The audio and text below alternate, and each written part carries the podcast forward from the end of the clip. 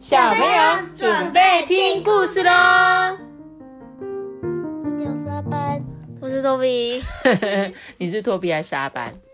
我是托比阿班，你是托屁我是托比托比阿班，托班，托班？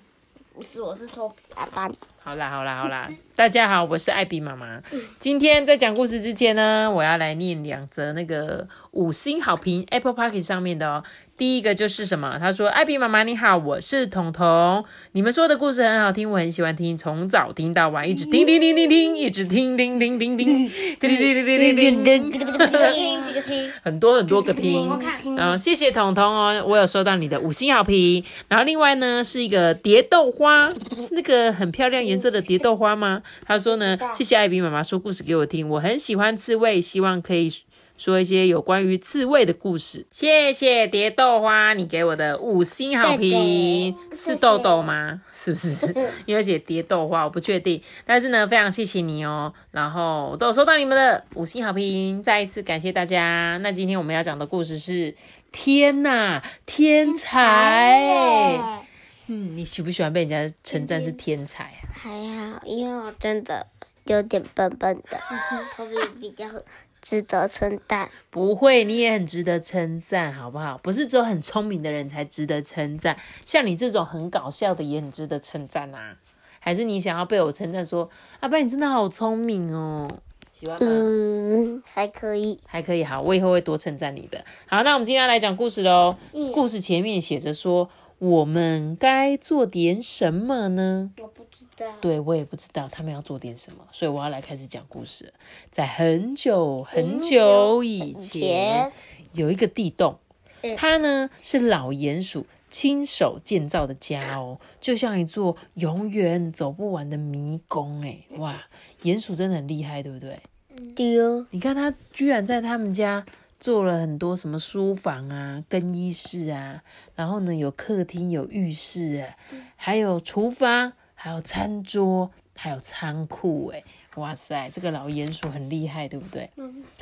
后来啊，他的儿子的儿子的儿子的儿子的儿子们，这个故事的两位主角，成了这个地洞的主人哦。嗯，你看。他到底要怎么上去？这里都没有那个门口。哦，你觉得他没有一个出去的洞？有啦，在这边还有楼梯。嗯，可是这，但是它因为它里面这个洞都是有很多的小洞，所以呢，它都会做一个往上出去的地洞这样子。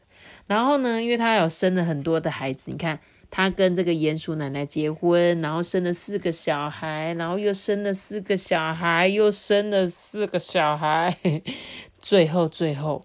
剩下这两个鼹鼠兄弟哦，这两个鼹鼠兄弟不知道发生什么事情，我们来看看。嗯，他说：“哎，我们的爸爸、爸爸的爸爸的爸爸的爸爸的爸爸、爸爸、爸爸的爸爸的爸爸，都是天才。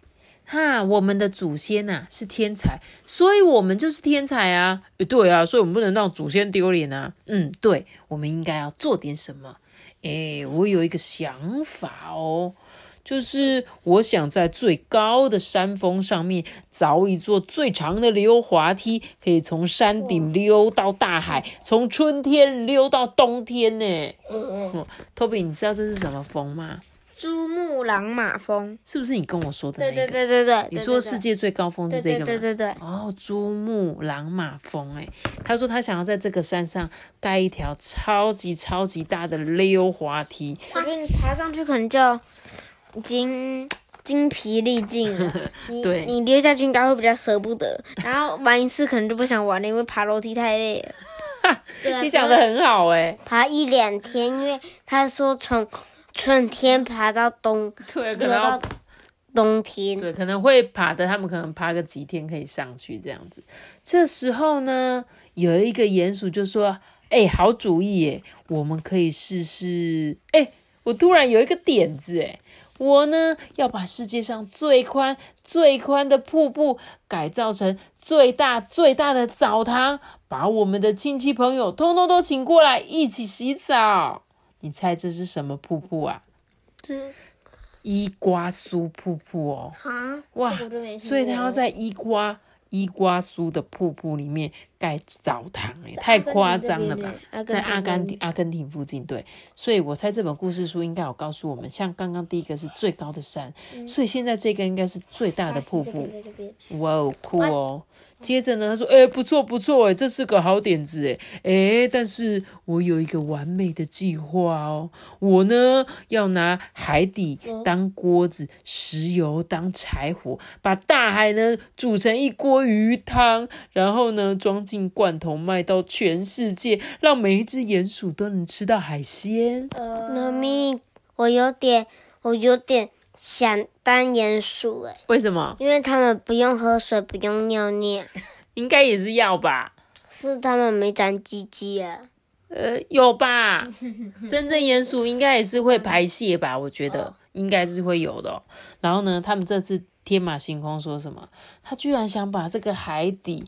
整个海底当成锅子煮、欸，整个太夸张了吧？他要把里一次把里面的鱼全部煮我觉得它不会光，煮成鱼汤，如果要煮的话，它应该不会煮成鱼汤，应该会变成火锅，海鲜火锅。总之，我觉得这也太夸张了吧？他居然想要一次把那他这一次罐头做完，就再也没有罐头可以买了、欸，因为全部都被他煮光了、欸。对，但而且而且大海不是这样这样，好不好？对但是他这个是有点是他们天马行空的想象。